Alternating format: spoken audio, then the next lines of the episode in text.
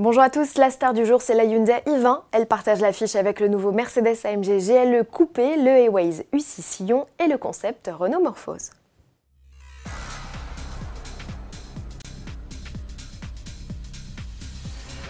À J-15 de l'ouverture des portes du Salon de Genève, Hyundai vient de dévoiler les premières vraies images de sa nouvelle i20. La citadine, rivale des 208 et Clio, gagne en personnalité, à du rondeur. Les lignes sont plus anguleuses pour un rendu plus moderne et dynamique. La calandre se fait plus grande, à l'inverse des optiques qui s'offrent un dessin plus acéré. C'est à l'arrière que les changements sont les plus notables. Le montant a été affiné, la poupe apparaît très basse, et fait renforcer par le contour de la lunette noire et le dessin tombant des feux. Ils sont d'ailleurs reliés entre eux par un très en vogue bandeau lumineux. Notez la trappe à essence astucieusement intégrée dans le décroché du feu.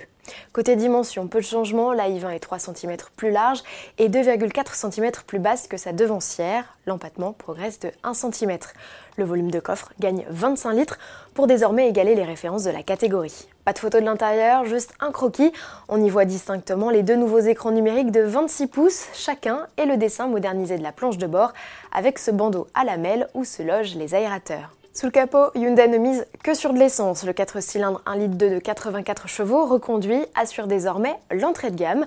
Le 3 cylindres de 100 chevaux peut profiter d'un alterno démarreur avec batterie de 48 volts pour réduire sa conso de 3%. Un équipement qui équipe d'office le nouveau 1 litre TGDI de 120 chevaux.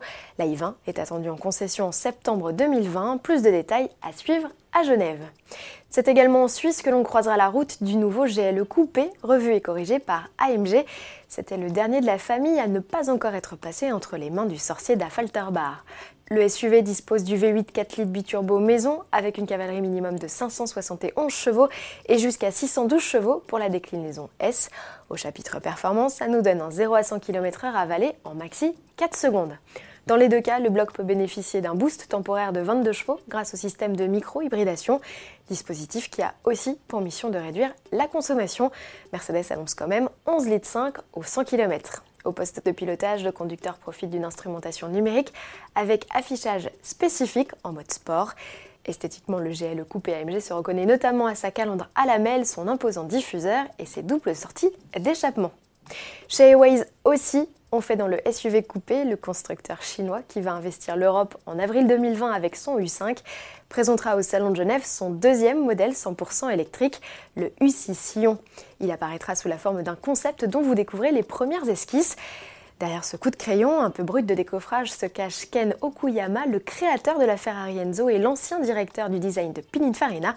Je ne m'en cache pas, j'ai préféré d'autres de ses créations. Et vous, j'attends de lire vos avis dans les commentaires. Pour finir, une image et un nom, Morphose, c'est la nouveauté de Renault au Salon de Genève. Il s'agira bien évidemment d'un concept 100% électrique qui doit répondre aux besoins et usages de chacun en repoussant les limites. À quoi s'attendre? Vous débordez d'imagination.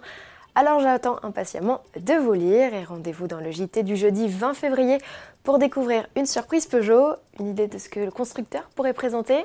Je ne participe pas, je sais déjà ce que c'est. À demain.